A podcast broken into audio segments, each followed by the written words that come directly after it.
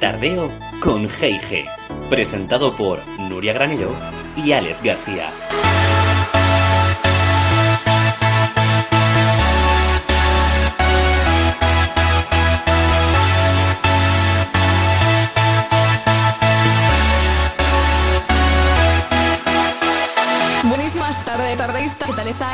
Los micrófonos hoy y bueno, con muchas ganas de pasar otro ratito con vosotros, que esperemos que aprendáis cosas de lo que hoy os vamos a contar y que también, bueno, conozcáis más de cerca al, al invitado. Ahora desvelaremos de quién se trata. ¿Cómo estás, compi? ¿Bien? ¿Contento? ¿Satisfecho? Buenísimas ¿Recuperado tardes. ya ¿O con resaca, con resaca del viaje o cómo estás? A ver, a ver, pues eh, parece mentira, pero he venido resacoso, ¿eh? O sea, he venido. Yo pensaba que no, pero he venido cansado, ¿eh? O sea, me fui el jueves el de la semana pasada, eh, volví el domingo. Pasamos el sábado y el domingo en Ámsterdam, ciudad maravillosa. Jueves y viernes en Rotterdam, ciudad un poquito más pequeña que Ámsterdam. Ahora hablaremos de Rotterdam, ¿no? Pero he vuelto súper cansado. Ahora, me lo he pasado tan bien con mi amigo Quique, con mi amigo Jorge, Qué con mi amigo Mario de Otos. Qué guay, Nuria, qué guay. El año que viene te vienes. de otros que hablamos en el, en el tardeo anterior. Claro, te vendrás Y- conmigo el año que viene, ¿no, Nuria? Pues mira, me lo voy a pensar, pero yo creo que sí. Que de hecho, eso te iba a decir.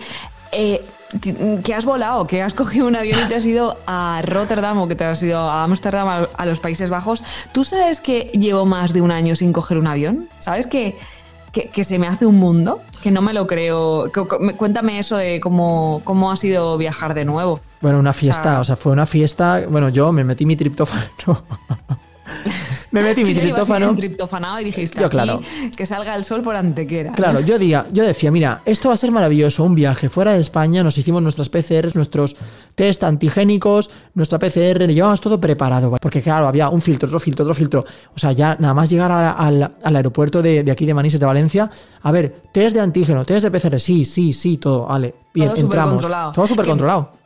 Que Que- encima allí, por, lo vi en tus stories y ya me lo habías comentado también, allí el tema, ¿cómo es- estaba peor? ¿Sigue peor o...? Claro, a ver, allí, tema COVID, allí me decir. acuerdo que nada más llegamos el jueves, la primera noche, eh, y fuimos corriendo a cenar porque a las 8 allí estaba todo cerrado. Entonces, a las 8 estaba cerrado todo. No estaba lo del toque de queda de que había que estar en casa, es decir, tú puedes estar en la calle, pero estaba absolutamente todo cerrado. Una cosa muy curiosa es que allí, atención, en, en Holanda, en Ámsterdam y en Rotterdam, eh, no era obligatorio llevar la mascarilla en la calle, con lo cual nosotros éramos los únicos raros que llevaban mascarilla. Pero a mí me daba igual, digo, yo no, co- no he cogido el COVID, yo estoy vacunado, yo ya lo pasé. Aquí me niego a coger una nueva cepa holandesa rot- rotterdamí de, de COVID. Así que como... Rottermeier, ¿no? Rottermeier. Como no hay que coger una nueva cepa, yo con mi mascarilla siempre en la calle y si me miren, que miren. Y si no les gusta, pues que miren para otro lado, y ya está. Esa es la actitud, esa es la actitud, compi. Esa es la actitud. En fin, en fin, bueno, hoy tenemos, como, como era de esperar, un tardeo musical, un tardeo eurovisivo, ¿vale? Contamos con... ¿A quién vamos a entrevistar hoy, compi? Pues vamos a entrevistar a uno de los grandes como es Javi Soleil, que fue representante, ya, lo- ya vino a nuestro tardeo, pero hoy repite y va a contarnos cosas nuevas. Y fue representante con el grupo The Nash, con el tema I Love You Mi Vida en Eurovisión 2007 en el Helsinki. Nos representaron. Así es, así es. Acaba de lanzar nuevo tema, está en una nueva etapa, en una nueva fase de su vida y luego, bueno, pues vamos a conocerle todavía un poquito más de cerca.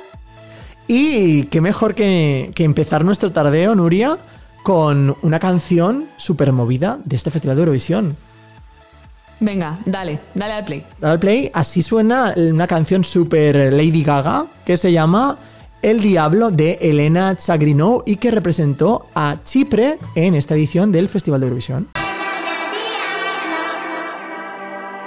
Estás escuchando Tardeo con G&G. La vuelta al mundo.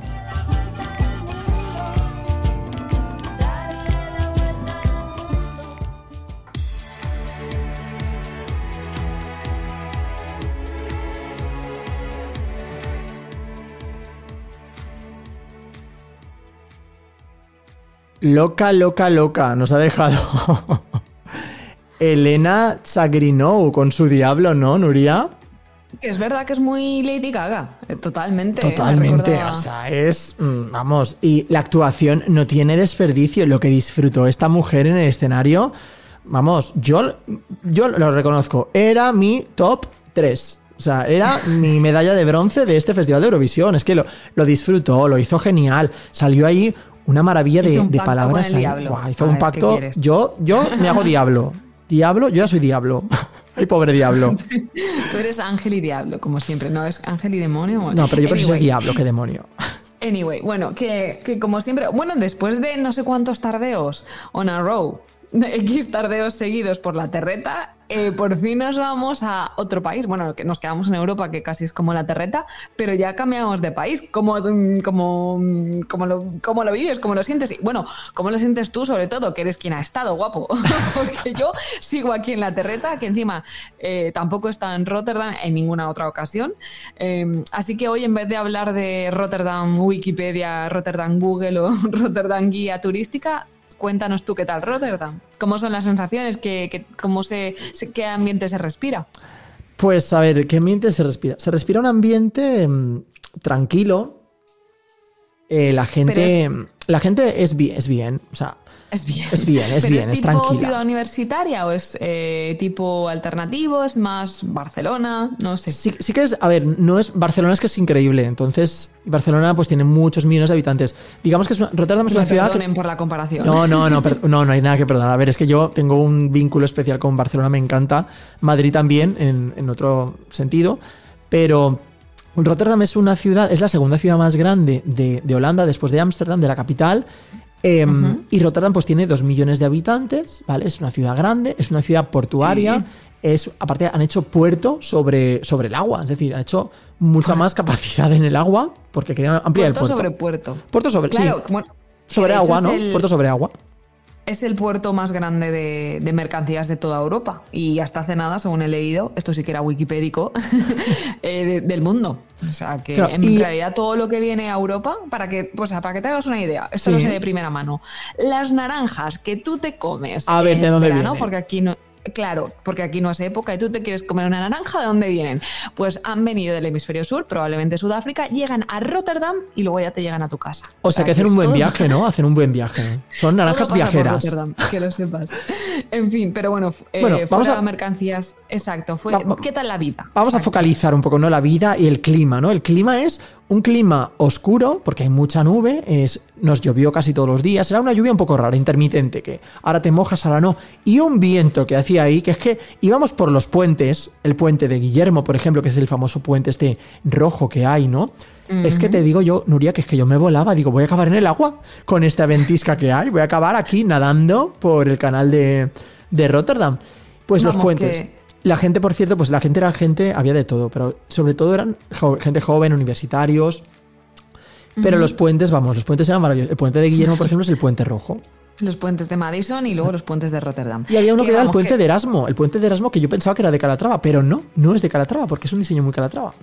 Es un diseño muy calatrava, pero es Erasmo, que por cierto, eh, exacto, el famoso, las becas Erasmus, el programa Erasmus, bla, bla, bla, es Erasmo de Rotterdam, que la universidad allí es la uni- Universidad Erasmus.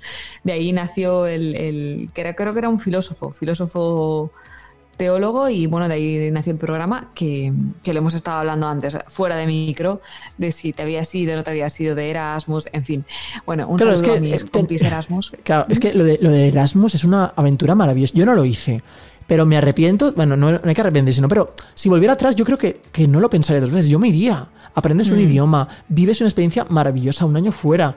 Y. em, pues eso, aquí tenemos, tenemos a nuestro Cervantes, Miguel de Cervantes, que era escritor, y pues eso, allí en Erasmo, allí en Rotterdam estaba Erasmo de Rotterdam, que era pues un filósofo, mm, que pues eh, se puso el nombre de este filósofo pues al intercambio cultural y tú te vas un año, aprendes un idioma y encima estás estudiando una carrera. Es maravilloso, Mm, Nuria, esto. Ya te digo, yo lo recomiendo, lo recomiendo encarecidamente y sin dudarlo a los futuros estudiantes universitarios que vayan de Erasmus Claro que sí. y luego Y luego es que nadie se arrepiente de haberse ido. Yo no conozco a nadie que se haya ido y que se haya arrepentido. ahí lo dejo. Claro, ahí lo dejamos, ¿no, Nuria? Somos pro, pro Erasmus. Pro Erasmus. Pro Erasmus de Rotterdam. Y hay- y te tengo que hablar de una cosa muy, muy, muy importante de Rotterdam, que es el centro comercial maravilloso. Ah, dime, Shopping Time. Shopping. Time, el Markt, Markt Hall. Markt Hall. Espérate que lo voy a buscar en Google para ver fotos. Bueno, es algo espectacular. Ostras. Es como circular, ¿vale? Como... Es súper chulo. Entonces tú entras y eh, cuando entras dentro ves ventanitas arriba, que es que esas ventanitas de arriba que se ven son, son mm, habitáculos. O sea, que ahí hay gente allá arriba, oficinas, no sé lo que son, pero se supone que estaba cerrado. O sea, estábamos en pandemia, había mucho, no se podían tomar. Las terrazas de ahí estaban eh, desocupadas. No podías. Sí que los puestos estaban abiertos. De hecho, un besazo muy grande a una, una chica que se llama Patricia, que está en un puesto de helados de allí que era de Alicante. Y que fue un ¿Ah, poco sí? surrealista aquella experiencia, sí. Un besazo que casi. Pues eso, estuvimos ahí un buen rato hablando. Claro, nos escuchó hablar en castellano. Y, No me lo creo, y dijo, a ver, ¿de qué queréis el helado? Y nosotros, ah, tú eres español. Y dice, sí, de Alicante. Y yo, hoy, helados Alacant. Sí. helados Alacant aquí en Rotterdam. Y no, no eran helados Alacant, eran otros helados. Pero fue muy curioso. Y ese centro comercial, eh, habían comidas de todo tipo: kebab, veganos, eh, sushi, em, unas cosas ahí también, comida típica de ahí de. Sí, de como Holanda. diferentes puestos, como si fuera el mercado central. Es súper chulo, tiene mucho, tiene como mucho colorido. ¿no? Era Que yo creo que también en- espectacular. Yo si vuelvo a Rotterdam, mm, me, me quedaré cerca, en un hotel cerca del Markt Hall, porque era maravilloso ese mercado. Y si encima ya lo pillas cuando esté todo abierto con sus eh, terracitas y para poderse sentar sus mesas, ya ni te cuento la experiencia de, de cinco check verdes, que digo yo, para repetir y botón dorado. Es un botón dorado, Nuria. Este es mi botón dorado de Rotterdam, el Markt Hall Rotterdam. Vale, pues nada, pues me lo apunto y cuando yo vaya a Rotterdam me iré al Markt Hall y luego ya lo que venga, pero primero allí. Y si encima te puedes comprar las. Hay unas ahí en los, las floristerías son maravillosas porque tienen flores y de todos los colores. Sea, claro, de allí, bueno, el- son los tulipán, tulipanes, ¿no? claro. Que por cierto, te he traído una cosita. Dos cositas te he traído. ¿En serio? Hombre, ¿Sí? en serio y de verdad de la buena. Así que el Oh. próximo tardeo te la daré en vivo, en directo y durante el. En primicia. En primicia cuando hagamos el programa para ver tu reacción, a ver lo que, a ver lo que dices. No sé, no sé. A saber, la verdad que no sé por dónde tirar. Viniendo de ti me puede sorprender. Cualquier cosa, O sea, ¿no? ni idea. En fin, bueno, eh, pues nada, última pregunta ya antes de, de pasarnos a la siguiente, a la, a la- a la sección entrevista. ¿Cómo se vivió la gala? Sí, tengo que confesar que ahora mismo estoy un poco perdida. ¿Dónde viste tu Eurovisión? ¿En el recinto, fuera, dentro? O sea, Tú viste los, ¿dónde tú viste los, los Instagram estos que hice yo, ¿no? Que, ¿Cómo se notaba Eh, que era la primera vez que hacía un directo? Digo, yo no sé esto a dónde Te va. seguí varios, estuve viendo varios y he visto las fotos también, pero el momento Eurovisión mm, tengo ahí un gap. Cuéntame, ¿dónde estuviste? Pues el gap, que es glúteo, abdomen y piernas, ¿no? En, en- en deporte. Meto muchos anglicismos, ¿eh? eso me lo tengo Sí, que mirar. Eso, eso, això no, no, és, no està bé. Bueno, sí que està bé. Està bé parlar tots els, idiomes. Les bueno, lingües. Perdón, retomo, que se me va un poco la pinza. Pues a ver, nosotros llegamos el jueves. Y aquello estaba requete, requete, super, ultra vendido todo. Todo el pescado ya estaba dado y repartido. No solo el de las galas televisadas, sino el de los tres ensayos antes. O sea, cada, cada gala tiene tres ensayos previamente, que no son televisados. Pues las tres galas de ensayos estaban también todo requete vendido, porque redujeron el aforo, aforo, claro. les vendieron las entradas de las galas a los que ya tenían entrada del año anterior, que yo no tenía, porque yo en 2020 no iba a ir. Y al final, pues todo lo que sobró fue como, yo creo que fue una venta un poco interna entre, el- entre los holandeses. Entonces, claro, en internet no había forma de conseguir. Yo lo peleé, lo luché por mis amigos, que mis dos amigos, Mario y Jorge, que mi ilusión era que vieran el festival desde dentro del- del pabellón, del estadio. Yo lo peleé, le- entré a la organización, les pregunté, eh, conocí también a otro chico que su mujer trabaja en la organización y me dijo, no hay forma. Luego se movió ahí una especie de reventa, pero que la reventa nunca llegó porque me dijo unos chicos, a veces aquí se ponen y a lo mejor puede que vendan. Vamos, la reventa no llegó nunca. Y al final, pues la vimos en la tele. El sábado vimos la final en Ámsterdam. Ah, en Ámsterdam. Que Muy como bien. mejor se ve Eurovisión, también te lo digo una cosa, después de haberlo visto en directo, en vivo y en directo en el estadio dentro, y verlo en la tele, como mejor se ve, te digo yo, que es en- con un buen televisor y, y, un buen zoom. Y un buen zoom. Sí, yo estoy de acuerdo, es verdad, igual que los conciertos, igual que... lo que- a ver, en este caso es la energía o, o el, el de estar ahí dentro, que eso sí que es, diferente, pero es verdad que ahora mismo, pues eso, las masificaciones de gente tampoco pasa nada que no hayas estado dentro del recinto de Eurovisión Compi. O sea que pues mm, yo creo que perfecto que lo hayas visto así. Y nada más, bueno, em, esto también lo hemos comentado fuera de micro. Mm, y me, hiciste mucha gracia porque yo te estuve siguiendo en Instagram, estuve viendo tu top, eh, no sé si fue el top 5 o el top 10, pero coincidí contigo porque conforme las iba pasando yo ya tenía la mía porque yo no estoy muy, no soy tan eurofan como tú, pero yo dije, quiero que gane esta. Y cuando vi tu number one dije, ole, hemos coincidido de nuevo. O sea que que bueno, que saque la segunda no está nada mal, ¿no? Claro, pues la number one nuestra la dejaremos para más adelante del programa. Y ahora nos vamos con la, la number two, ¿no? Que era, estaba en mi top 2, que eh, la cantaba un la canta un pedazo artista que se llama John Tears, que es la candidatura de Suiza 2021. ¿Y cómo se llama, Nuria, la canción? Sorpréndeme. Tout l'univers. Y suena así. Esto es Tardeo con G&G. Bla bla bla bla bla bla bla bla bla bla bla bla Chao. Conté de tertulia.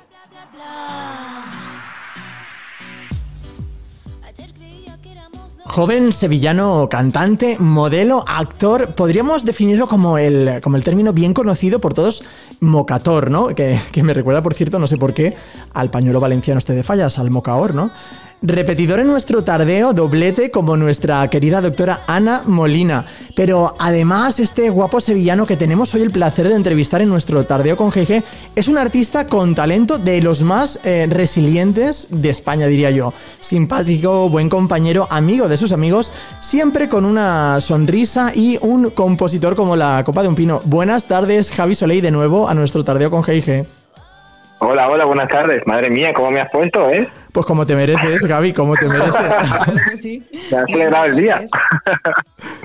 sabemos, Muchas gracias, que, sabemos que tus días son intensos y... Eh, como ya hicimos, y si no nuestros tardeístas y nuestras tardeístas que escuchen nuestra entrevista de, hace varios tardeos que ya tuvimos a Javi y no vamos a preguntar lo mismo porque si no al final aquí está, se está removiendo siempre lo mismo y nos gusta a nosotros nos gusta remover cosas nuevas ¿a qué sí Nuria?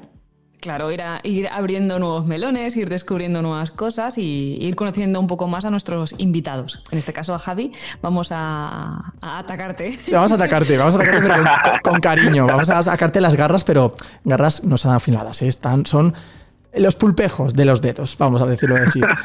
Entonces, a ver, pregunta número uno súper importante para toda la gente que nos está escuchando. ¿Cómo definirías, Javi, a nuestras, nuestros escuchantes al Javi Soleil de hoy. El de hoy, ¿eh? Es, no, el de hace un año, dos años, cinco años. He entrado, entrado un poco demasiado, ¿no? A, de huello, pero bueno. Mm. Eh, sí. pero bueno, así, así me lo quito antes. pues realmente me definiría como un Javi Soleil más maduro, pero más niño a la vez. Tengo la madurez, digamos, una madurez que me ha llegado muy rápida por cosas malas que me han pasado en este año y por un año malo que hemos tenido todos, sin duda, que te voy a contar a ti. Pero, eh, por otro lado, también tengo esa parte de, niño porque he descubierto de qué va esto realmente, de qué va la vida realmente. Y esas dos vertientes que tengo ahora mismo abiertas me hacen ver todo con otro prisma. Entonces, el Javi Solís de hoy se preocupa por cosas mucho más importantes de las que se preocupaba antes, es decir, me la sopla todo un poco más, hablando mal, y me preocupo de las cosas que realmente son importantes, pero cuando te pasa algo grave, realmente tienes un baremo y relativizas y dices, vale, eh, lo de ayer era una tontería. En ese momento da importancia, los problemas son problemas, pero realmente muchas veces nos dedicamos más a preocuparnos que a vivir. Y a veces ocupamos nuestro tiempo en cosas que luego lo piensas cuando pasa el tiempo y dices, madre mía, ¿cómo puede ocupar mi tiempo en aquello que no era importante, no? Totalmente de acuerdo, pero es lo que te digo, al final cuando las cosas fluyen y no, no ves la realidad, eh, a veces nos preocupamos por tonterías y nos ocupamos de tonterías. Yo ya... Bueno, de todos, aprende, Javi, de todos aprende, ¿eh? No hay que No, no, por supuesto, y es que claro que no, y al final la vida es eso, es un continuo aprendizaje, es una evolución. Lo que pasa es que muchas veces uno piensa, oye, ya está bien de aprender. Me encantaría ser el, el- el tonto de la clase del final, ¿sabes? Eh, muchas veces. O sea, esto de estar en la primera fila todo el día mm, a veces cansa. Pero bueno, al final la vida es la vida, te llegan las cosas que te llegan y, y hay que aprender y tirar para adelante con ello, meterlo en la mochila y sacar el aprendizaje, pero seguir. Esa mochila está ahí, pero hay que seguir. Lo que no puedes hacer es pararte porque la mochila está cargada. Y yo he hecho el camino de Santiago, te puedo asegurar que se puede. Claro que se puede, se puede porque tú eres resiliente y hay que difundir esa idea, ¿no? Que hay que ser resiliente para tirar para adelante como tira para adelante como dice nuestra querida Soleá, ¿no? Tira para adelante. Y Es que- es que aquí hay que hilar fino, aquí hay que hilar fino, ¿eh? Nuria, ¿no? Totalmente, me ha encantado. Nuria, que decía Javi algo de, de- de estar en la primera fila, de, de aprender, ¿no? Yo, yo también di el golpe en la mesa en febrero de este año, ¿no? De decir, ya está bien de aprender. Ahora quiero enseñar, ¿no, Nuria? Así es, así es. Tenía aquí la pregunta guardadita. Antes sí que es verdad que de lo, de lo que habéis dicho, bueno, pues, pues sí, al final siempre se sacan las, las ganas, se saca la fuerza de donde menos sabemos y, y siempre tiramos para adelante. Y sí, tenía aquí apuntado porque me ha dicho un pajarito, Javi, que te has puesto, bueno, dando clases, ¿no? Estás dando clases de canto. Y aquí tengo a mi querido compañero, mi chachicompi tardeísta, que se ve que le sobra tiempo o multiplica los días, no sé, sus días tienen más horas que, que las del resto de humanos. Y también quiere ir a tus clases de canto, ¿no? ¿Eso es así? Llevo nueve años ya dando clases, solo que antes era como una especie de, de extra, porque me gustaba y, poco a poco fui aprendiendo, y ahora, con este parón a la cultura, ha sido un modo de vida completamente. Estoy a tiempo completo dando clases hasta que ya en verano empieza a abrirse un poco la veda y ya empiecen los conciertos y empiece un poco a haber movimiento, ¿no? En lo mío, los musicales, en los shows, que ya me han llamado una cosita y, y en eso estoy. Pero sí que estoy dando clases a full, estoy haciendo además un máster de pedagogía vocal para seguir aprendiendo y eh, una de las personas que me está entrevistando creo que va a empezar conmigo pronto también, que ese es otro que yo no sé cómo, yo digo que no duerme. Em, Exactamente, Yo vi una entrevista. No, Nuria lo sabe. Bueno, a ver, es a base de triptófano, a base. Exacto, paréntesis. De hecho, bueno. A ver, Nuria, explícalo, explícalo, va. Exacto, Javi, que has, no- has nombrado tus proyectos, que de hecho eso nos lo guardamos porque luego te Sí. vamos a preguntar por tus, por tus proyectos.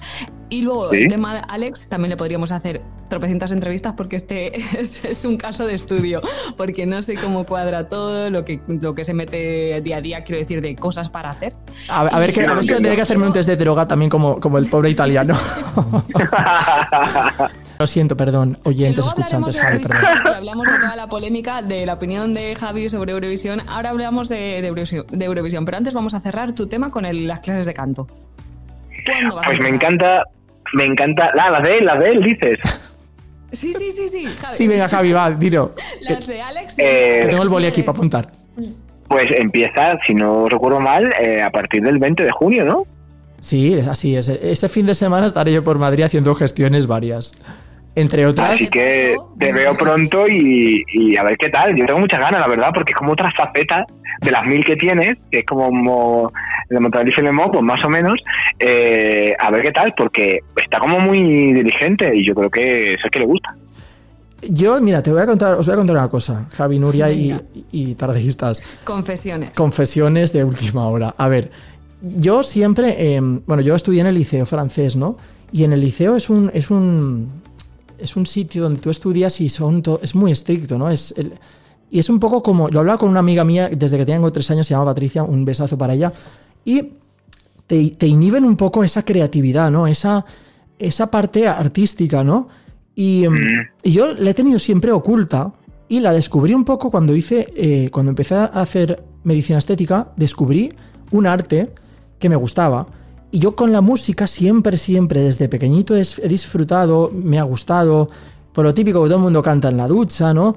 Em, Eurovisión para mí es un estilo de vida, es un, es un modo de vida. A mí me ha traído muy buenas experiencias y, y he llorado mucho. Me ha ayudado incluso a, a pasar depresiones que he tenido también. Y al final la música para mí es que es un estilo de vida. Con lo cual, digo, eh, desde febrero, ya digo, desde febrero de este año, que me han pasado, este, el año pasado fue el peor año de mi vida, eh, y entonces pasaron muchas cosas que es lo que dice Javi antes, hay que aprender qué es lo importante y qué no es importante en esta vida. Y hay que coger las cosas que te hacen feliz, agarrarte a ellas y luchar. Y te tiene que dar igual lo que piensen los demás, te tiene que hacer feliz a ti. Y a mí la música pues me hace feliz. Y por eso quiero cantar. Y como Javi es un profesional de la música, pues allá que me voy a Madrid. aprender de Javi. Pues yo te alabo, o sea, alabo mucho esa decisión y te prometo que te voy a ayudar. Lo hago cada día y, y tú ganas y tú, además, se te ve que eres una persona que cuando se propone algo lo consigue. Entonces, en ese sentido, con las herramientas que yo te voy a dar, estoy seguro que lo vamos a conseguir. Y así como tú vives la música, la veo yo y la vivo yo. Solo que de pequeñito, pues bueno, tuve la suerte o la desgracia, para, digamos, de tomar la decisión que muchas veces he dicho, elegí bien, pero eso se me pasa muy pronto y siempre digo sí. Elegí bien Sí, porque sí, no tengo lección. Realmente yo no tengo lección. O sea, si a mí me dijeran, oye, te pagamos muchísimo dinero por hacer esto que no tiene nada que ver, estar en una oficina y tal, uff, No, es que Javi, no. no, No serías, feliz, no serías feliz, ya te lo digo yo. Es duro, ¿eh? Además, Sí. lo digo por experiencia. Ocho horas seguidas en una oficina con algo que no te llena ni te satisface. ¡Buah! O sea que... Sé, Claro. al final me va a gastar el sueldo en sí, ansiolítico seguro. Claro, es que yo te digo una cosa, a mí por ejemplo fue un poco por eh, el estudiar algo más técnico, ¿no? El estudiar la carrera de medicina, yo me podía haber desviado cuando tuve 19 años. Estuve en una relación que me podía totalmente haber desviado de mi camino, totalmente. Y mi padre hace poco, cuando hablé con una conversación importante, me dijo, llorando, me dijo, eh, pa- pare- parecía un milagro. Parecía un milagro que terminaras tu carrera y terminaras medicina. Y yo a lo mejor podía haberlo dejado por haberme dedicado a otra cosa. Pero yo sabía que eh, la base a lo mejor de mi- o más que nada más que la base, el seguro, mi seguro de vida era en la carrera de medicina. Y yo me acuerdo que mis padres me dijeron algo y me lo siguen recordando todos los días. Tú ahora ya tienes tu, tu profesión, ¿no? Y aparte la, la hago, la hago cada día mm, con vocación, me encanta ser médico, pero es que además la música también me gusta. Entonces ahora que tengo tiempo para poder dedicarme a eso, ¿por qué no formarme, no? Yo, es que cada día recibo, recibo casos así y sobre todo en la pandemia mucha gente se ha dado cuenta de lo que le gusta realmente y que no hacía, para lo que nunca tenía tiempo. Y cuando la vida les paró y tuvieron tiempo, descubrieron que la música era más parte de su vida de lo que pensaban. Entonces, al tener tiempo de escuchar más música, cantar, bailar o cualquier cualquiera de las modalidades del arte, te das cuenta de lo importante que es expresar. Es muy importante expresar. Yo tengo muchos alumnos que me los ha derivado el psicólogo. Mm. Y que Porque educacionalmente- ¿eh? ¿Qué puedo Claro, educacionalmente mucha gente está educada para no expresar emociones. Mm. Y hay gente que no sabe ni reconocerlas. Entonces, claro, agüita con eso, ¿eh? Es que vivimos en una sociedad un poco que todavía inhibe ¿no? La- las emociones. Yo a mis pacientes les digo, mira, si tienes que gritar, grita, si tienes que llorar, llora, si tienes que reír, ríe, y si tienes que cantar, canta.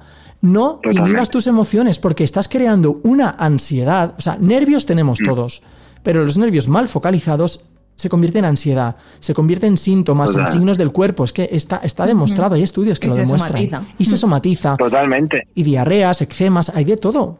Es que de esto Claro. no hemos hablado Y por veces. eso, cuando vives esa sensación del escenario, es muy difícil escapar de ahí. Porque es como flotar, es una sensación muy bonita. Entonces, ya no, es, ya no encuentras, es como una droga buena, ya no encuentras nada que se parezca a eso que, que, que digas, es que me da la, la misma sensación. Es algo muy bonito. Tú enséñame Es algo- eso, Javi, enséñame eso, que quiero encontrar esa droga buena. Que- Y ahí ya no te bajamos, ¿eh? Compi, si te subes al escenario, pruebas esa- ese subidón, ese chute. ya- Mira, ahí- Nuria, Javi, yo me tomo, quedas. me tomo un triptófano, salgo al escenario y ya me subo en la nube de Son Goku, si hace falta. Pero como Oye, Doraemon, totalmente. Yo me Totalmente. uniré a vosotros, ¿eh? Yo también quiero entonces ese chute de, de- de triptófano y de, de Pues foco. Nuria, cuando quieras te apuntas, cuando quieras te apuntas a las clases de Javi. Me apunto, me apunto. Mi abuela siempre me ha dicho toda mi vida que, que desafino. O sea, llevo ahí un trauma. Pero a mí me encanta también cantar, pero siempre me dice, si no desafinaras, digo, mira, pues nada. Así que te lo dejo a ti, compi, de momento lo del canto. Pero bueno, Nuria, esto es cuestión de, de entrenamiento, como todo. Esto es como cuando empiezan los Sí, niños sí. de pequeño con sus zapatos de zapatillas de fútbol. Pues lo mismo, esto es entrenar, es entrenar, entrenar. Totalmente. Prueba, error, Este. prueba, prueba, acierto, acierto, acierto, ¿no? ya, me, ya me irás Y contando. sí, además ¿eh? Trabajamos con musculatura. Exacto, entonces me, me va a encantar porque creo que lo voy a entender. Yo a Javi le he dicho, mira, Javi, tú conmigo, tú tranquilo, yo creo que aprendo rápido, pero ten paci- un poco de paciencia conmigo que llegaremos a la meta. Sí. Yo estoy seguro. Bueno, Javi, a ver, eh, Eurovisivo, fan de Eurovisión, eh, necesitamos urgentemente, bueno, urgentemente, necesitamos tu opinión mm, como cantante, artista, persona que ha pisado el escenario en Helsinki 2007 de Eurovisión 2021. ¿Qué te ha parecido este Eurovisión 2021, Javi? Pues lo, he- lo viví con muchas ganas. Eh, el año pasado, hecho de que no hubiera, me. Guau, no, no sabía que tenía tantas ganas hasta que escuché esa melodía de la primera semifinal y se me pusieron los pelos de punta. Yo lo he vivido mucho, llevaba dos años esperando esto. eh, no te voy a mentir, si, si quiero un titular, me, me sorprendió en el momento el resultado. El resultado Vale, final, los ¿te ganadores. refieres? Al- al Sí, ganador. los ganadores me sorprendió no porque no lo merecieran, sino porque yo no me lo esperaba. O sea, digamos que eh, era una piedra preciosa que yo no supe ver en ese momento. Mm. Y que luego he entendido, he entendido su victoria, he escuchado el disco que me flipa, he entendido qué ha votado la gente, la gente ha votado lo diferente, la gente ha votado el mensaje detrás, eh, han votado todos esos eurofans y todos esos fans de la música que realmente tienen un hueco y una pasión que es la música, pero que no siguen la línea de la música, Claro, es que. eh, eh, digamos, mainstream. Claro, el, el grupo ganador se llama Meneskin. eh, que bueno, ha habido la polémica esta de que si le han pillado en la tele. Bueno, da igual, no vamos a entrar. Eh, yo cuando yo estaba viendo Eurovisión y yo lo, yo me, me lo estaba analizando con una opinión. Aparte es que eh, hice una cosa este año que es salirme de todos los grupos de WhatsApp que veía que eran tóxicos. Con lo cual tenía, tenía una visión este año mía, propia. Y es verdad que el estilo, por ejemplo, del pop, del, del- del rock duro, del hard rock, a mí no es un estilo que me gusta. Pero es verdad que algo, la canción algo tenía y era una canción protesta.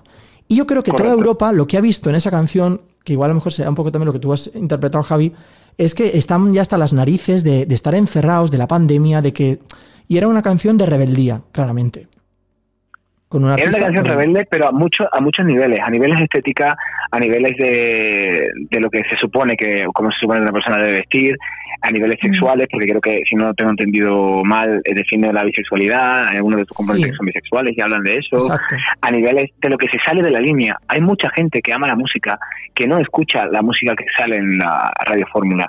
Y el festival muchas veces, eh, la música que lleva es con vistas comerciales, con vistas a que luego pase algo, un euforia en la vida.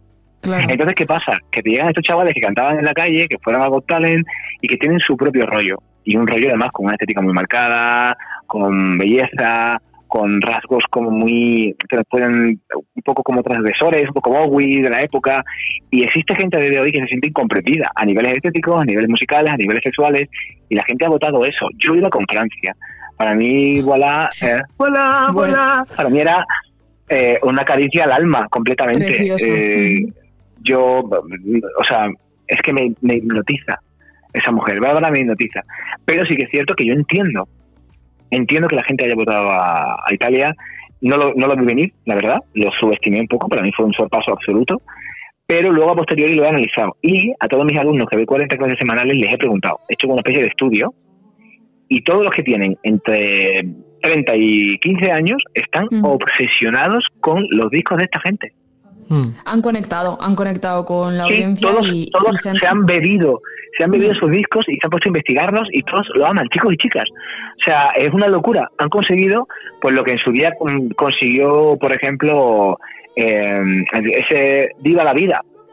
Claro, era algo transgresor, era algo que. ¿Por qué hay que ser Claro. heterosexual o, o- o- o gay? No, o sea, eh, basta ya de las etiquetas, ¿no? Basta ya de, de- de que haya algo establecido, ¿no? De lo que de lo esta- Está claro que tienen que haber normas, sí, porque mm, si no, esto es una anarquía y puede ser el caos. Pero basta ya de etiquetar, de poner etiquetas de. Yo me acuerdo una vez, un- vino una chica que tenía esquizofrenia y me dice la chica nada más entrar, mira, verás, es que tengo esquizofrenia. Digo, mira, se creo que se llama María. Digo, mira, María, vamos a hacer una cosa. Cogí y apagué el ordenador. O sea, apagué la pantalla y digo, mira, lo que aquí ponga, las palabras que aquí pongan me dan igual. Yo quiero hablar contigo. Dime qué te pasa, dime por qué vienes. Muy Y bien. la chica tenía la etiqueta, ya se la ponía, se la autoponía, se autoflagelaba a ella Total. porque la sociedad y porque el psiquiatra le había puesto la etiqueta de eres esquizofrénica. Entonces ella se, auto, se ponía unos adjetivos y se. eh, Pues eso, se se, autocondicionaba, claro. Censurando. Y entonces se inhibía a ella misma. Total. Y es que eso es muy Totalmente. importante. Y Javi lo sabe.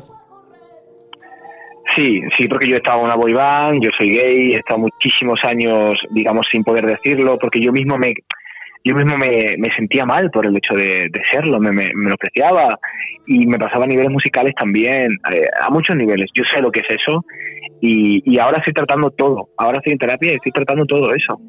Claro, que ahora has tocado sea, precisamente el, tema de la entrevista que hace poco diste hace un poco más de una semana en, en Shanghái, ¿no?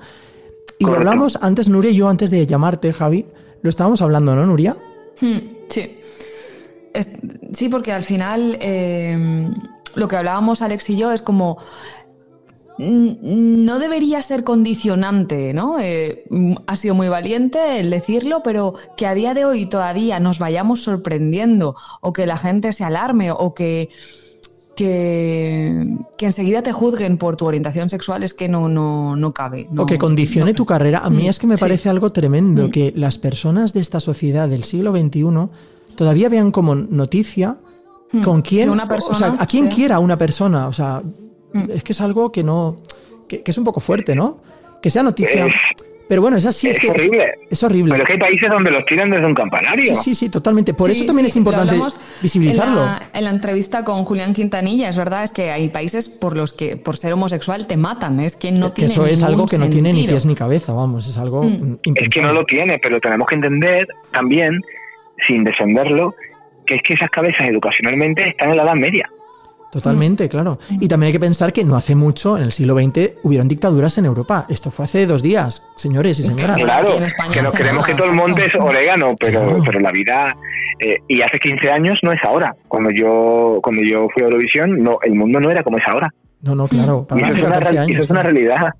Claro, es que decir que años no era lo mismo que decirlo ahora. Yo animo a todos los futbolistas de fútbol mm, español y fútbol americano, porque eso son, digamos que es un terreno un poco pantanoso, ¿no? Pero ahí sí que demostrarían la valentía, ¿no? Es decir, porque es un terreno que eh, está estereotipado. El fútbol, eh, pues va mucha gente que tiene unos estereotipos, ¿no? Y luego todo el mundo tiene un amigo que es gay o una, una amiga que es lesbiana, ¿no? Pero es como que ahí aún estamos con esa mentalidad, ¿no? Del fútbol, el fútbol americano, el rugby, ¿no? De masculinidad, ¿no? Y señores y señoras, o sea, es que no tiene nada que ver el ser masculino o femenino, incluso hay heterosexuales femeninos, homosexuales masculinos, no tiene nada que ver, absolutamente nada que ver. Con lo cual vamos a est- desestigmatizar un poco todo Pero este nos tema. encanta, nos encanta poner etiquetas Claro. y meter en, en sacos de estos son así, estos son así y van en esta cajita. Y muchas veces es que, es que crecemos con ellos sin darnos cuenta, nuestra propia familia nos los va haciendo que, que sin querer pongamos nosotros la etiqueta y luego tienes que hacer un, un trabajo muy fuerte ¿no? de introspección para decir, voy a intentar a partir de hoy no poner la etiqueta o no decir un comentario que creo que puede ser eh, sugestivo de a lo mejor pues una etiqueta que pondría de forma em, subconsciente ¿no? o inconsciente. Realmente es algo educacional que espero que vaya cambiando poco a poco. Creo que está pasando. Creo que pese a los casos que hay de, de violencia y de homofobia y todo esto, creo que y quiero creer que gracias a la televisión, a las series, a la música, a los presentadores, a los futbolistas, a la gente que poco a poco vaya saliendo, todo esto se normalizará. Pero que hay un problema educacional muy grande. La gente muchas veces insulta porque o dice algo malo porque lo ha escuchado en su casa, porque lo ha visto como algo peyorativo, como algo malo y como algo reseñable. Cuando deja de tener importancia, deja de tenerla. Pero esto pasa también con, con, lo- con, digamos, con la gente que tiene sobrepeso, con sigue pasando con los niños que tienen gafas de culo botella en el cole. Y eso es una cosa que ha existido siempre. Eso se Pero llama antes, bullying, el es bullying, el bullying, claro. Claro, Mm. y el bullying antiguamente era como algo normal y se decía, madre mía, esta es la que le va a caer, y se daba por hecho. Y ahora se pelea Sí. contra eso. Es un gran avance en cuanto a la sociedad, eh, pero y, y sí cada vez se va con- estamos más concienciados, hay más visibilidad, pero aún así el problema, lo que tú dices, es problema de, de raíz de, de lo que se enseña Totalmente. en casa, de- de las creencias, de los estereotipos, de y el el, no querernos, ¿no? A lo, mejor, o el querer encajar en una sociedad que, está marcada por dichos patrones que no se sabe quién ha marcado, y esto es así, y cuesta mucho, pero poco a poco lo que tú estás, diciendo, Javi, pues está cambiando, cada vez somos, creo, más respetuosos, eh, vamos abriéndonos un poco más, y, gente como tú que, se, lanza, que, que se abre, que, que apuesta por esto, pues ayuda también a que vayamos ampliando un poco nuestra perspectiva, y ole. Gente valiente, gente valiente como Javi Mm. Soleil, por ejemplo, como Ricky Martin, Bueno, como Pablo Alborán. muchas gracias, pero me hubiera encantado ser más valiente en su día. Porque cuando yo Bueno. tenía 23 años, eh, no me arrepiento, pero sí me hubiera encantado decir con 23 años a una generación que crecía conmigo y que realmente eh, creían en mí, me veían como una persona exitosa, como una persona normal, exitosa, trabajadora, que se puede ser gay y tener todo eso. Porque el estigma que había antiguamente, hasta mis propios padres me dijeron, vale, pero que no se entere nadie, por miedo a que me hicieran daño. Y realmente tuve la oportunidad, y por eso yo alabo mucho lo que ha hecho Pablo Alborán, siendo uno de los españoles más conocidos en el mundo y una persona tan exitosa, con la vida resuelta por otra parte, también hay que decirlo, Claro. pero realmente eh, lo ha dicho, podrían haberlo dicho, como muchos otros no, no lo han hecho. Claro, pero Y realmente yo lo alabo. Claro, Javi, pero yo también, por ejemplo, te respeto, o sea, respeto que lo hayas dicho, pero también te hubiera respetado, aunque no lo dijeras, porque a lo mejor, pues en tu caso, pues por- por- en tu casa, pues por tu fa- porque a lo mejor tus padres estaban preocupados porque el decirlo en aquel momento te hubiera repercutido negativamente. Entonces entiendo perfectamente a tus padres y a lo mejor yo como familiar tuyo te hubiera dicho, Javi, no lo digas. No lo digas ahora mismo porque Yo- la sociedad, aunque parezca, porque las apariencias es un mundo también muy relativo y aparentemente estamos abiertos, pero luego de verdad, de verdad, de, de verdad de la buena, luego, mm, quieras o no, repercute eso que pa- aparentemente no afecta, Javi. Con lo cual, yo creo que... Sí, pero no. Yo me he dado cuenta que al final, tío, lo que manda parece que no es la personalidad, ¿eh? Porque con toda la gente con la que yo he trabajado, que me he abierto, es gente que a priori podría ser un poco más de mente cerrada, al final cuando te conocen y te quieren, o sea, casi nadie ha recordado eso de mí. Claro. La gente quiere a la persona. El problema es que nosotros anteponemos que no nos van a querer como somos.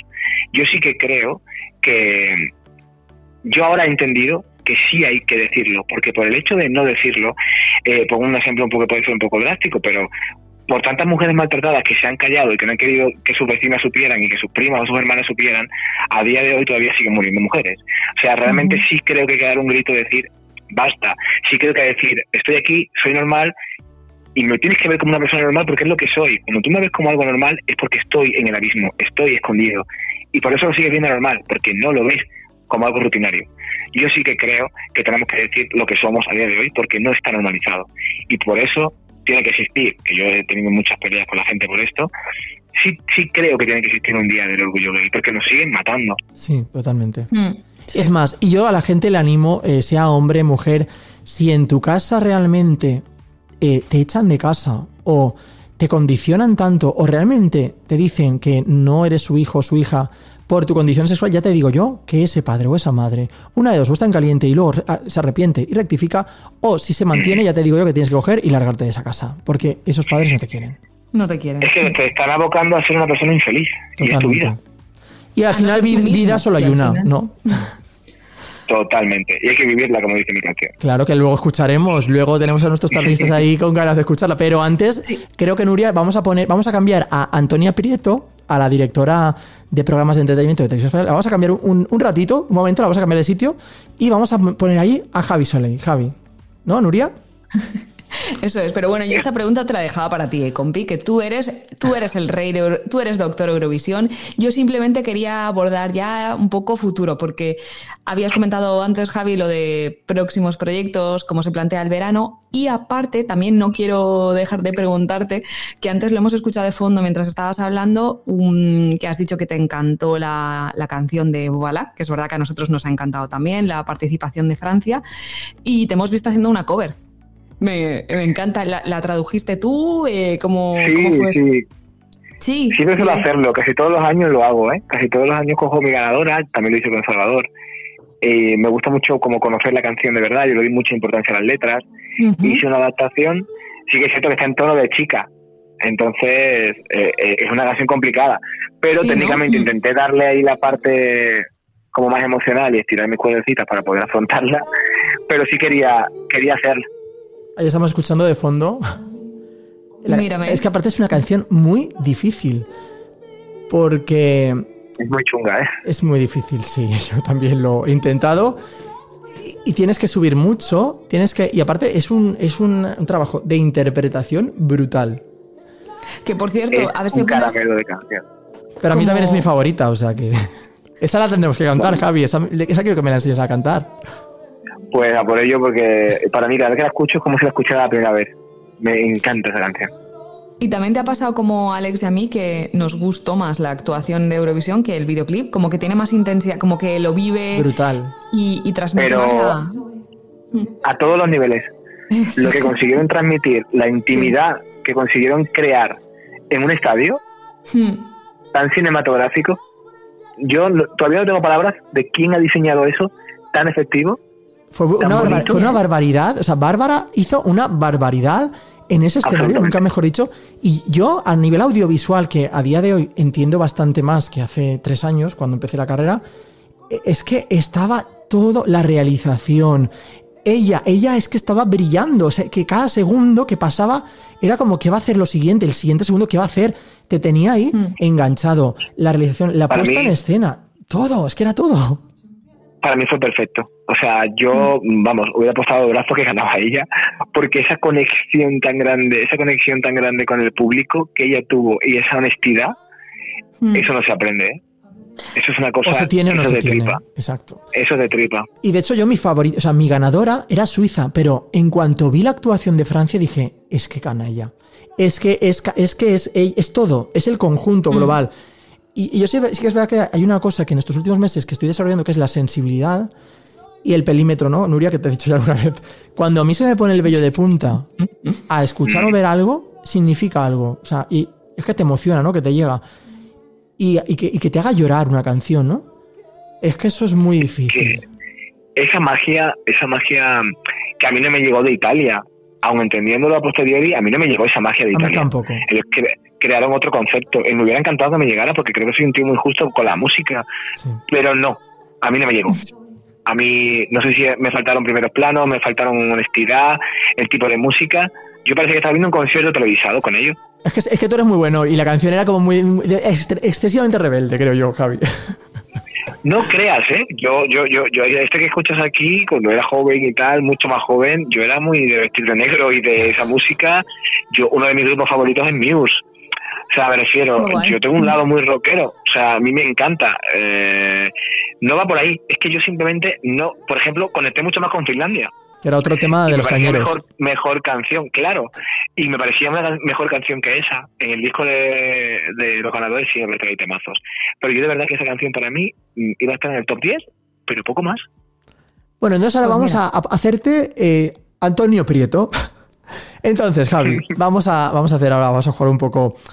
Eh, te toca eh, hacer candidatura para Eurovisión 2022. No hacer eres elección, ele- elección y selección interna. Ala. Todo, Todo, todo, todo, ala. todo lo que tú quieras. Tú, tú eres libre, eres libre porque eres Antonio Prieto. Antes Eres, la pana. Claro, tú eres el jefe, el que manda. Entonces, te ha tocado. Te ha tocado decidir. Javi, Madre ¿a mía. quién mandamos el año que viene, 2022? Yo el otro día estuve pensando, reflexionando, viendo la tabla de los últimos resultados y pensé, ¿realmente lo que ha ganado este año ha sido el mensaje, Sí. el idioma? también. Porque realmente yo creo que la gente también le gustó esa rebeldía de ir en italiano. Hasta ese punto llegó eh, la rebeldía. Pero me explota la cabeza porque pienso en Remedios Amaya y algo más cañí, algo más español que Remedios Amaya no se me viene a la cabeza. Y mira cómo quedó Remedios Amaya. Yo creo que tienen que alinearse los planetas en muchos, muchos sentidos. Si me preguntas a mí qué llevaría, a mí me parece por- que, por ejemplo, Diana Navarro con un tema que se pareciera a Sola, Sí. algo así, algo así que, que mostrara sensibilidad, mucha sensibilidad, pero con una parte muy española, a mí me encantaría. María Villalobos me parece que puede hacer un- también un papel muy, muy, muy bonito. Por otro lado, pienso en, en algo como más comercial. que- Algo más que cañero, ¿no? juventud. Latino, por ejemplo. Claro, y por ejemplo, me parece que hay gente como Lola Índigo, Ana Mena, gente que, oye, que yo me imagino a Lola Índigo. Yo Claro, es pero que Lola Índigo no, Lola no querer es- es perfecta. Lola Ín- Yo cuando, cuando escuchaba el tema de Mujer Bruja, digo, es que esta canción hubiera quedado entre los 10 primeros seguro. Completamente. El Absolutamente. problema es que ella ve a su amigo y compañero Blas y dice, ¿cómo me voy a meter yo en el matadero este? No, pero bueno, pero Javi, es que hemos cambiado a Antonia Prieto por Antonio Prieto, por Javi Soleil, con lo cual, Sí, pero yo, yo entiendo, yo entiendo lo que entiendo lo que hay. Nia Sí. me parece que puede hacerlo muy bien también, sin duda. Nia con un- pero claro, es que siempre estamos hablando del intérprete, pero es que al final se nos olvida que Bárbara con un tema mediocre a lo mejor no nos hubiera enamorado tanto.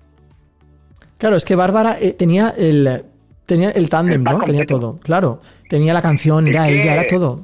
Se tienen que alinear los Claro, planetas, lo que tú dices, ¿no?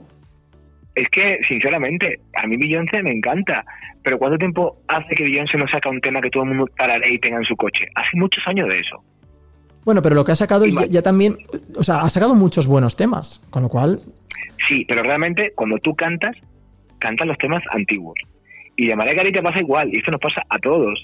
Que la gente luego eh, quiere componer sus temas, quiere hacerse como algo más. No, es que yo. Y al final, la parte mainstream, la parte que te ha hecho una estrella, eh, la pierdes. el tema es muy importante y los compositores existen por algo. Y si no eres tan brillante componiendo como artista, tienes que saber delegar. Porque un tío que sabe de motor no sabe de chapa y no tienes por qué saber de chapa, eres muy buen con el motor. Y si tú eres un buen médico eh, del corazón, pues de repente no tienes, no tienes ni idea de urología y no pasa nada. Eres una estrella en, cirugía cardiovascular.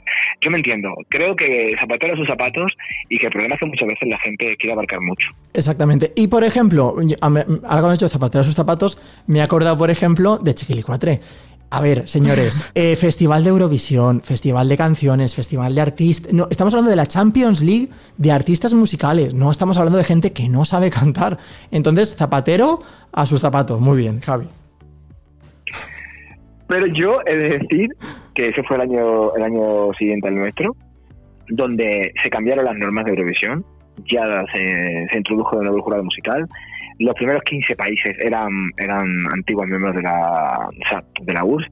Yo sí que creo que hacía falta un golpe en la mesa y una protesta. Y España lo que hizo fue decir, o decir, es como si lo hacen este año otra vez. Mandemos lo que mandemos porque la te puede gustar o no te puede gustar, pero para ese resultado, uff, Claro, a ver, es que Bla- Blas es un artista como la Copa de un Pino, es, es uno de los mejores que tenemos en España, pero yo sí que reconozco que la canción no era la adecuada para Eurovisión y la realización y la escenografía no era la más acorde. Es verdad que no nos merecíamos ese puesto, eso es- está claro. Pero es que en Eurovisión influyen muchos. Aparte que tampoco tenemos Andorra, que culturalmente Andorra y España pues son países que viven españoles en Andorra. Aparte de todo eso, que hay, que sí, que claramente Bueno. hay política, ¿no? Pues A nosotros Andorra no nos votó, porque falló el televoto y el jurado no nos dio ningún voto, misteriosamente. Eh, con, el- con los votos de Andorra hubiéramos quedado a los 15. Pero, eh, es una cosa que tengo yo clavadita en el corazón. Pero lo que sí te digo es que nosotros tuvimos cincuenta y tantos votos, creo, 50 Hombre. votos del televoto. Que no es poco. O sea, quiero decir que. No, no, no, es, es bastante. Por eso. Solo con televoto. Claro. Y al No final. había jurado. Lo que cuenta para mí también es un poco. Vale, porque los jurados al final son cinco personas en cada televisión elegidas, ¿no? Pero el televoto realmente es el voto del, pu- del pueblo, ¿no? Del público. Y yo me acuerdo, Totalmente. en 2019, el grupo Keino fue el primero en televoto, que era mi grupo favorito en, el año- en 2019, el año de, Israel. Y yo esa canción la tengo en bucle. Ella es maravillosa. Eh, El trío en general, ese trío, como lo conforman esas tres personas, es que es perfecto. La canción era perfecta. El- la energía que desprendía la canción era perfecta y era maravillosa, pero los Totalmente. jurados la bajaron. En fin, pues es lo que, lo que hay, ¿no? Es así, Eurovisión, bueno, jugamos a Eurovisión, ¿no? Claro, las normas son así. Mm, al final hay que respetarlas. Claro. Pero sí que es cierto que el televoto solo antes era muy peligroso. Porque eh, una de repente hay una población que está extendida por toda Europa que votan a su país por nostalgia Claro. y pasa que Rumanía se te coloca en un sexto o quinto puesto, mande lo que mande. Exacto. Por eso también hay que igualar un poco, ¿no? Las cosas, pero ni que. Claro, a mí por eso sí me pareció muy justo cuando, cuando lo introdujeron de nuevo. Y también creo que hay que confiar en, en las personas que, que, que tienen conocimiento, que se supone que las televisiones eligen bien Sí. a esos componentes del jurado y que realmente me parece que nunca lo nunca creo que haya pasado que, que un grupo haya quedado el 20 por jurado eh, y el primero en televoto. No, eso, extremos tan opuestos no se ha dado el caso todavía. Por eso. Y al final hay que tener todo eh, y conectar con todos, porque ellos también son personas entendidos y personas con gustos musicales propios. Exacto. Y Javi, a ver, atención, que llega un momento importante. A ver, ¿estás sentado? Eh, no, No, pero, pero no hace falta. Vale, a ver. Eh, Nuria, ¿qué tenemos ahora preparada? ¿Una pregunta?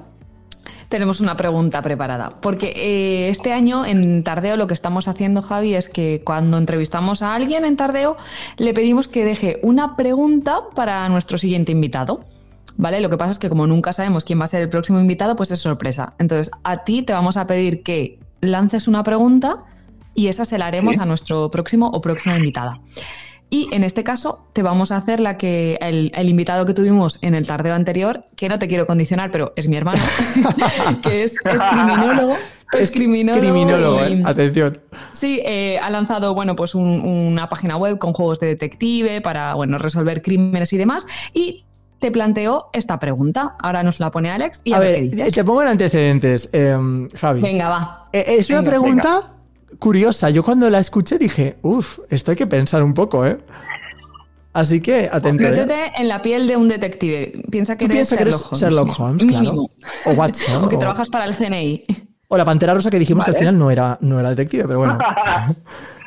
bueno, tú ponte la piel de quien quieras, Javi. Esta es la pregunta. A ver, suena así. Pues le diría, para ti, un hecho evidente resulta engañoso o certero.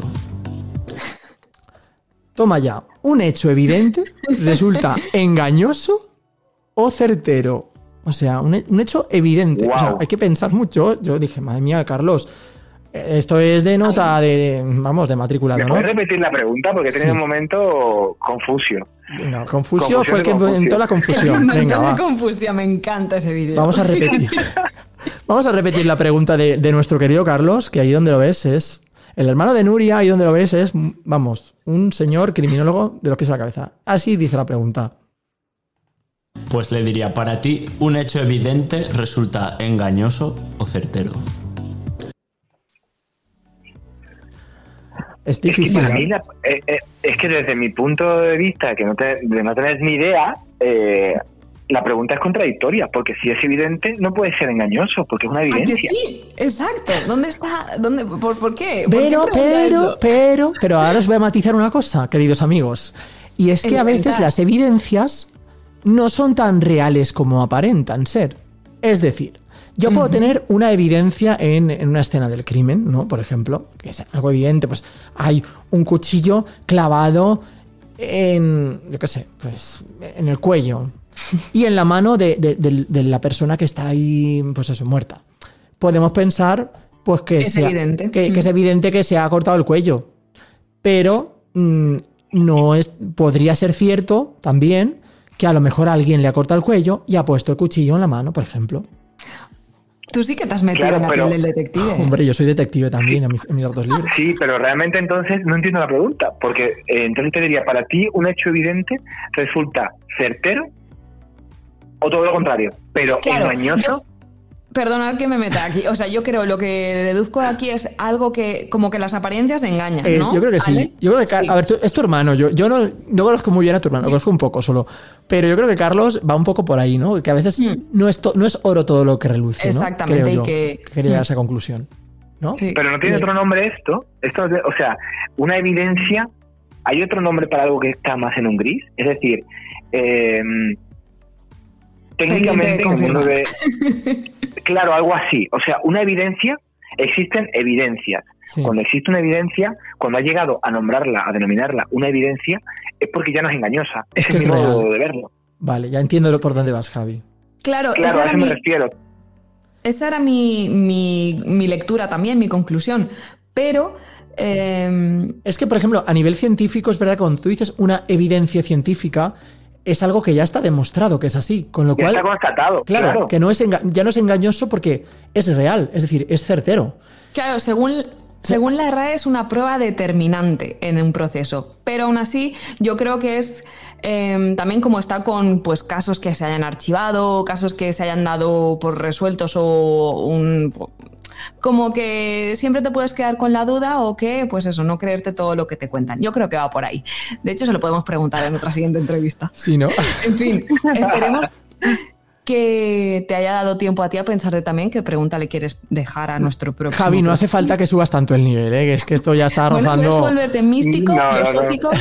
Puedes volverte como. Bueno, sí, Esto- tú eres libre de hacer Esto es, esto es una encerrona. Es una pregunta que me hicieron a mí una noche de borrachera en la playa y me encantó y me hizo pensar durante toda la noche. A ver, sorpréndenos. Y la respuesta la supe al instante, pero te hace dudar de ti mismo. Uh, Bueno, la, la responderemos mentalmente, ¿no? Y, y luego, si acaso. no voy a dormir esta noche.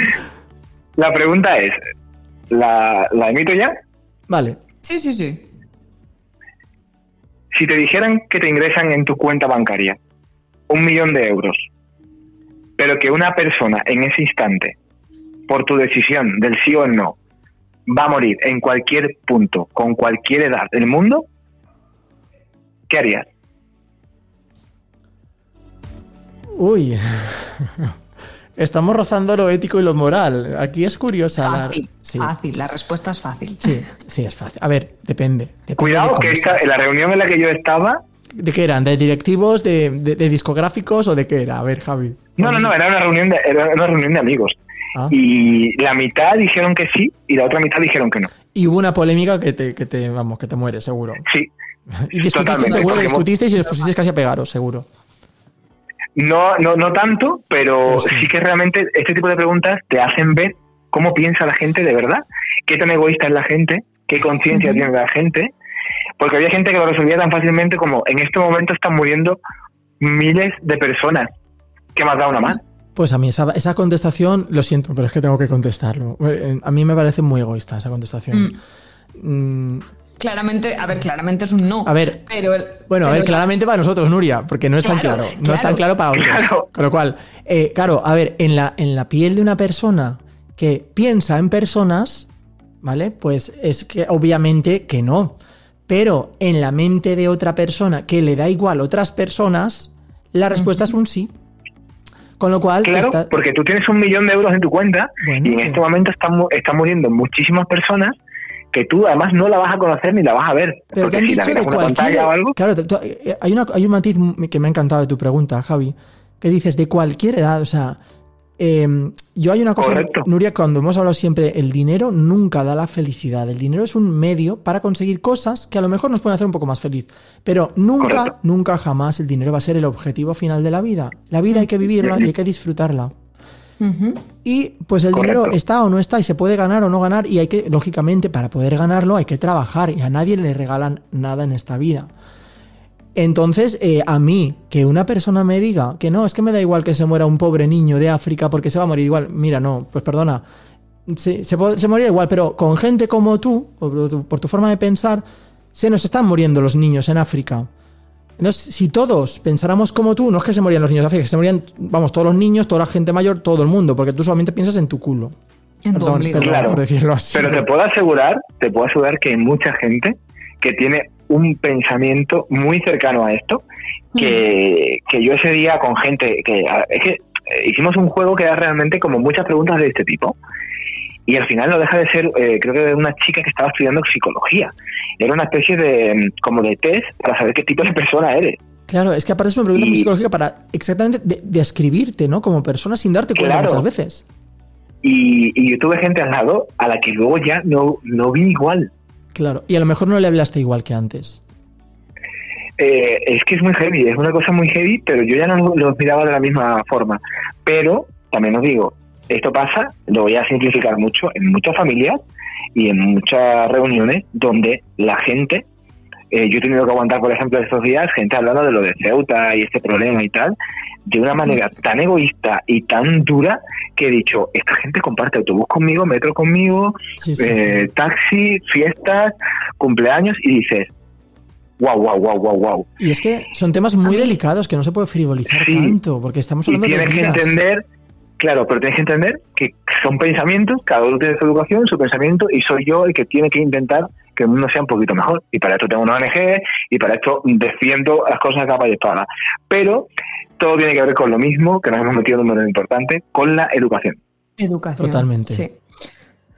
Así Bueno, es. pues en la educación también tendría que existir el jugar, el jugar, a- o sea, el aprender jugando, que eso es algo que también defie- defiende a capa y espada nuestra querida doctora dermatóloga querida Ana Molina, eh, que hay un libro maravilloso que se llama Play. Eh, y pues vamos a jugar contigo, Javi.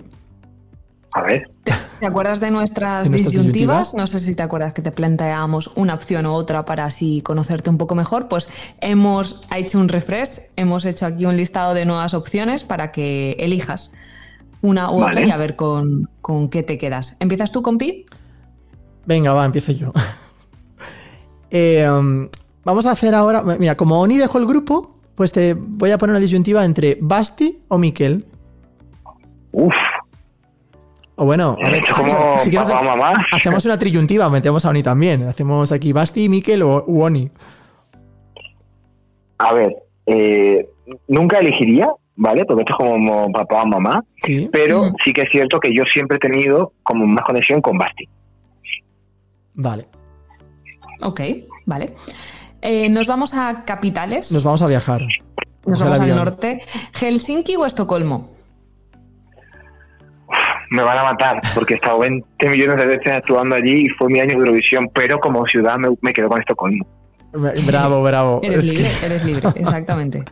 Estocolmo. Yo tengo un llavero de Estocolmo porque es una de las ciudades más maravillosas en las que he estado, Estocolmo. Aún no he estado, lo tengo yo, pendiente también. tam- yo también, yo sin, no dudaría. Yo, ah, vamos, Estocolmo me parece espectacular. Vamos ahora Ah, al paladar, a ver, Javi, vamos a degustar. ¿Fresas o chocolate? Chocolate. Hoy no has dudado nada, ¿eh? No. Y el chocolate es afrodisíaco, ¿eh? No digo más. A mí no me hace falta. o sea que- Vale. Vamos con dos divas, va, dos divas. Eh, Nuria. Dos divas. ¿Lorín o Eleni Fureira? Lorin. Ah, y tampoco ha dudado mucho, ¿eh? Hombre, Estocolmo Lorín, Estocolmo Lorín, con chocolate, pues hacemos un tardeo. Llamas, mira, llamas a Basti, nos vamos a Estocolmo, quedamos con Lorín y nos tomamos un chocolate caliente. Pues y ya, luego está- ya encima lo podemos, lo podemos complementar con un buen churrasco a la parrilla o una buena dorada al horno. A ver, a ver, a ver. Dorada al horno.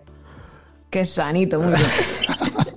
¿Sabes qué pasa? Que yo me crié en la playa eh, y yo soy muy de pescado. La carne, yo como carne casi por necesidad. Un pescadito frito. Porque, sí, eh, la- no sé por qué, esto es una cosa como muy, eh, como de la tierra, pero yo siempre soy mucho más de pescado que de carne, me sienta mejor y lo que voy a decir es muy feo, pero es como que me da menos pena. Eh, no sé, es una cosa un poco rara, pero comer carne como que me siento culpable y, y cuando co- como pescado es como que, no sé, me da la sensación de que no, sé que está feo lo que No estoy diciendo, pero no realmente me da, no lo siento igual. No es lo mismo matar una pobre dorada que matar un pobre animal, una res. Es verdad, eso es verdad. No, Entonces, me da pena todo, ¿eh? Me da Sí, pena sí. todo. Pero realmente eh, no como mucha carne. Un abrazo a nuestros amigos animalistas.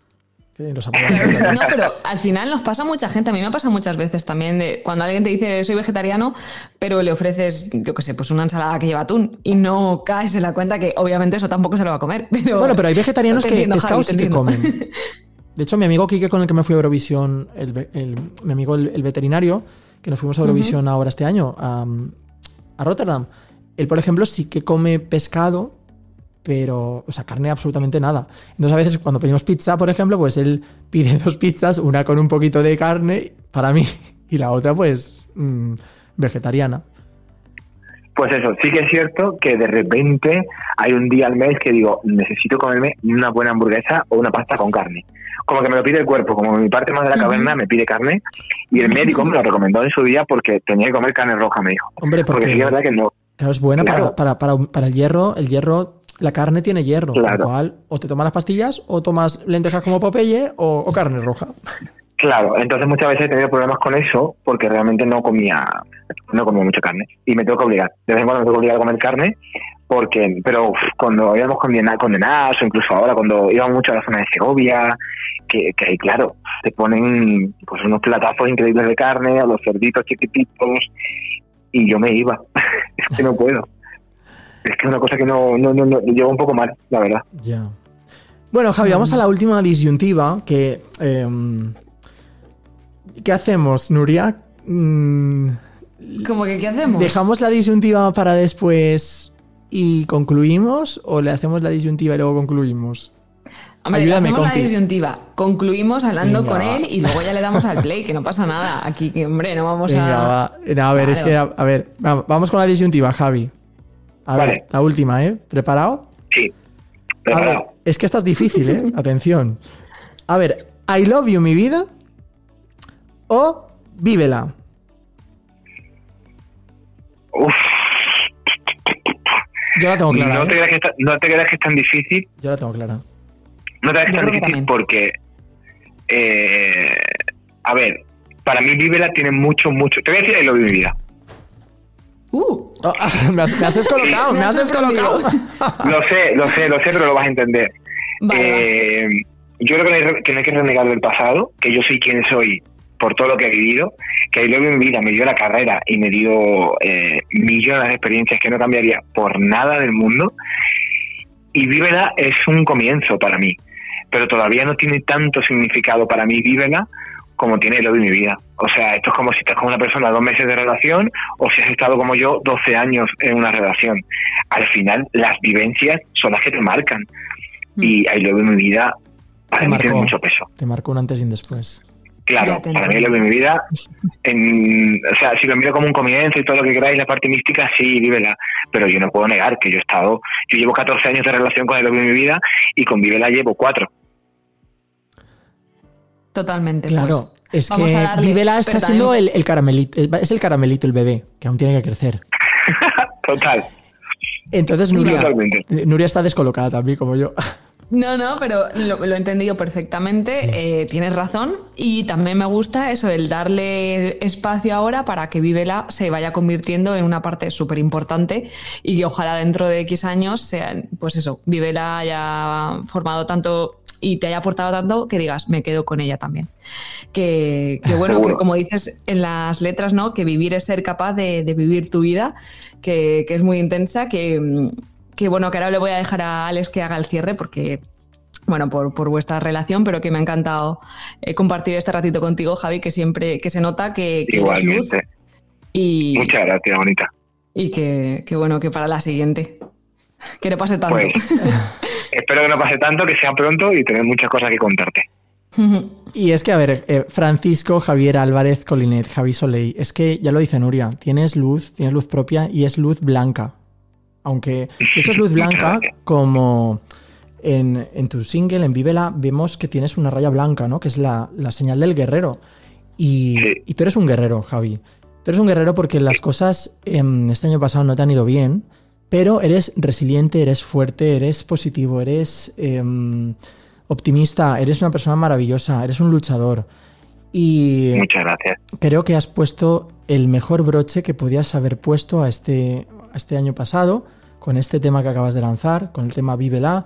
Una canción positiva, una canción movida, española, bailable, que estoy convencido que, vamos, hubiera hecho cosas muy grandes en Eurovisión y que Qué guay. creo que tiene que ser, eh, bueno, y creo que lo es, el punto de inflexión eh, en tu nuevo camino, Javi, que te va a deparar cosas especialmente buenas y que yo estoy convencido y espero verlo contigo.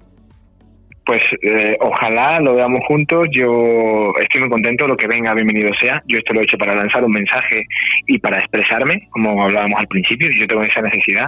Pero sí que es cierto que estoy teniendo mucha más repercusión que con otros temas. Y yo lo noto. Creo que a la gente le está llegando, le está gustando. Y con eso me quedo. Eh, al final se tienen que alinear los astros como con todo en la vida para que pasen algo más allá. Pero para mí ya ha pasado el hecho de yo haber renacido de las cenizas, enfrentarme a grabar un tema, volver a la música, volver con ganas, porque por- perfectamente por todo lo que he vivido podía estar completamente paralizado, tener miedos, tener eh, haberme olvidado de mi parte musical y he hecho justo todo lo contrario. He convertido mi dolor en música, primero en positividad y luego en música. Y para mí eso ya es el éxito. Que viene otro tipo de éxito, aquí estoy con los brazos abiertos. Javi Soleil, muchísimas, muchísimas, muchísimas gracias por, por este tardeo. Y nada, dejamos a nuestros artistas para que disfruten de este Vívela de Javi Soleil, que suena así.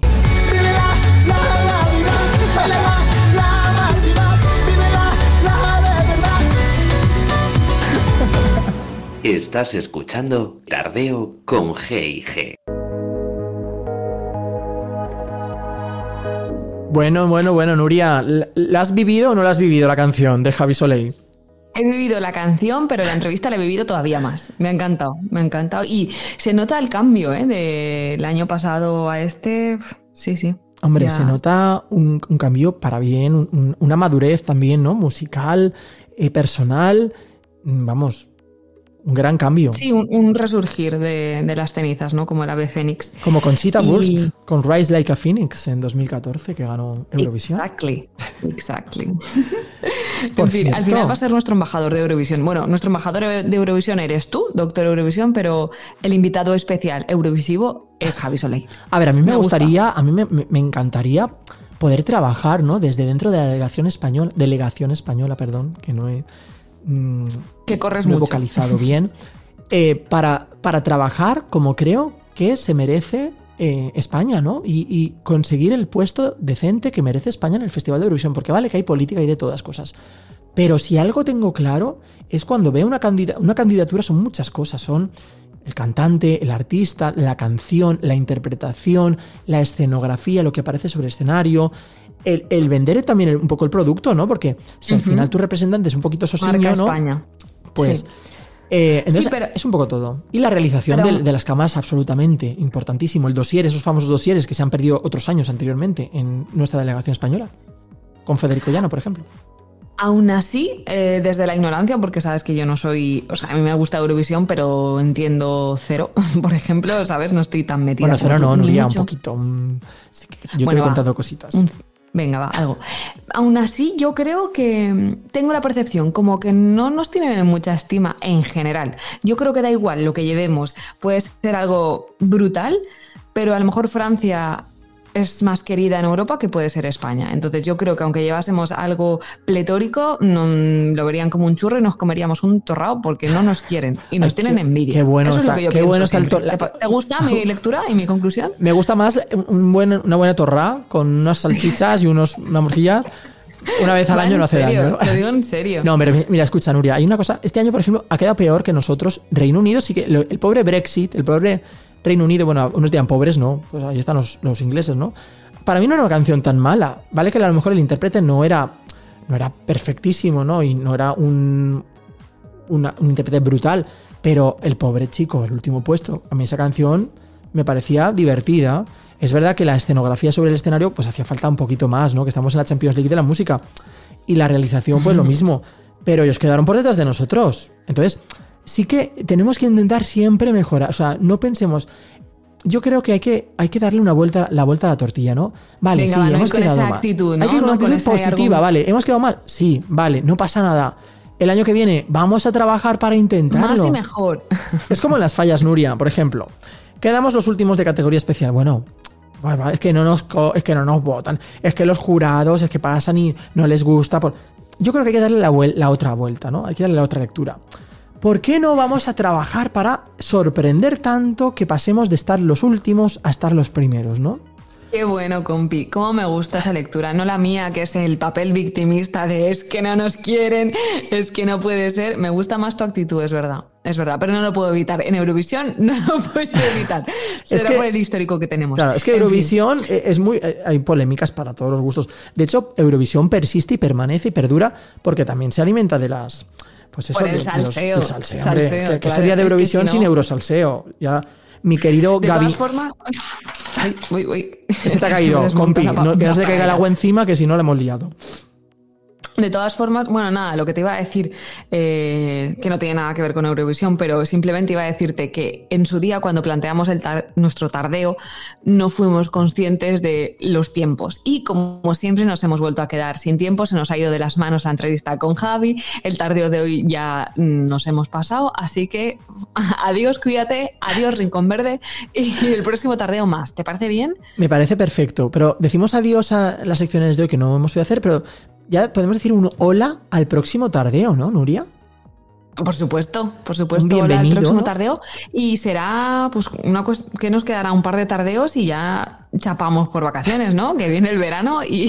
Cerramos el chiringuito, ¿no? un break. Sí, necesitamos un respiro, un pequeño respiro para, para venir con más fuerzas a, al- a- a la siguiente temporada, ¿no? De Tardeo con G&G, donde será la vendremos... cuarta, chaval, ¿eh? Sí, sí, parece, parecía mentira, ¿eh? Parecía mentira, pero mira, ahí estamos ahí cabalgando, ¿no? Cabalgando juntos, Nuria, ahí, ahí los dos jinetes del apocalipsis. Surcando los mares. surcando los mares con nuestro velero. ¿Qué no es- ¿Dónde está nuestro velero, Nuria? ¿Dónde nos, nos hemos dejado el velero? Aquí aparcado en el puerto de Altea lo tengo yo, el velero. Pues nada, pues yo el próximo tardeo tendré que ir a, a darme una vuelta por tu velero. Ya sabes que yo hacer aquí el te tardeo en tu siempre. velero. En fin, En fin, Bueno, que me ha encantado el tardeo de hoy, que como siempre lo paso muy bien. Espero que nuestros tardeístas lo hayáis disfrutado, que nos vemos en el siguiente, nos escuchamos en el próximo. No os podemos decir de qué vamos a hablar, porque como siempre esto es una sorpresa.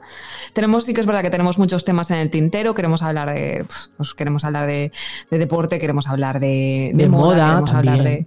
¿no? De dermatología. De- es que tenemos tantos temas, Nuria, ¿no? O sea, son temas infinitos, infinidad de temas. Y eso es lo bueno, eso es lo bueno, Claro, que esto nos acaba. Y lo bueno es que, eh, que- poco a poco vamos hablando con entrevistables, personas entrevistables, personas entrevistadas, entrevistados, y la verdad es que hay que agradecerles, ¿no? La disposición, ¿no? O sea, Chapo por el ellos. que- sí, sí, sí, sí, el que digan, oye, pues, pues vale, te, te dedico y te regalo uno- un pa- una parte de mi tiempo para pasarlo con vosotros. Pero bueno, que se lo pasan bien, ¿eh? Que eso también es verdad. Hombre, les hacemos divertirse un poquito también. Y por cierto, eh, nuestras tazas, eh, las cosas de Palacio van despacio. Y las cosas de Tardeo van un poquito despacio también, pero bueno, llegan. Así que nuestras tazas, tardeístas y, e invitados, invitadas, no os preocupéis que llegar van a llegar. ¿A que sí, Nuria? Están ahí, están a A punto este de caramelo. Ya casi. Bueno, Que para nos hacerse esperamos para que vuelva el invierno de nuevo. O para hacerse un mojito, nunca se sabe, ¿no? Yo qué sé. bueno, eso, también, sí, sí, venga, va. Venga, venga, cerramos. Venga, pues nos vamos a despedir, queridos, queridas, queridos tardeístas, esta semana con la canción que creo que Nuria y yo no mm, hemos votado, ¿no? Por unanimidad, nuestra canción favorita de este año de Eurovisión 2021, ¿no, Nuria? Totalmente de acuerdo y que, como hemos dicho antes, estamos de acuerdo en que nos gusta más la versión en directo, la, actua- la actuación que hizo en Eurovisión, más que la versión, el clip oficial. Y, y que sí, que, que esperemos que os emocione tanto como a nosotros y que os transmita el mensaje y que al final pues lo llevemos a la práctica, ¿no? De así somos y, y- y- y con todos nuestros defectos, nuestras virtudes, tal cual, así somos, ya está. Así es, así que sed buenos y buenas tardeístas y sobre todo sed felices y así suena el voilà de nuestra maravillosa Barbara Pravi.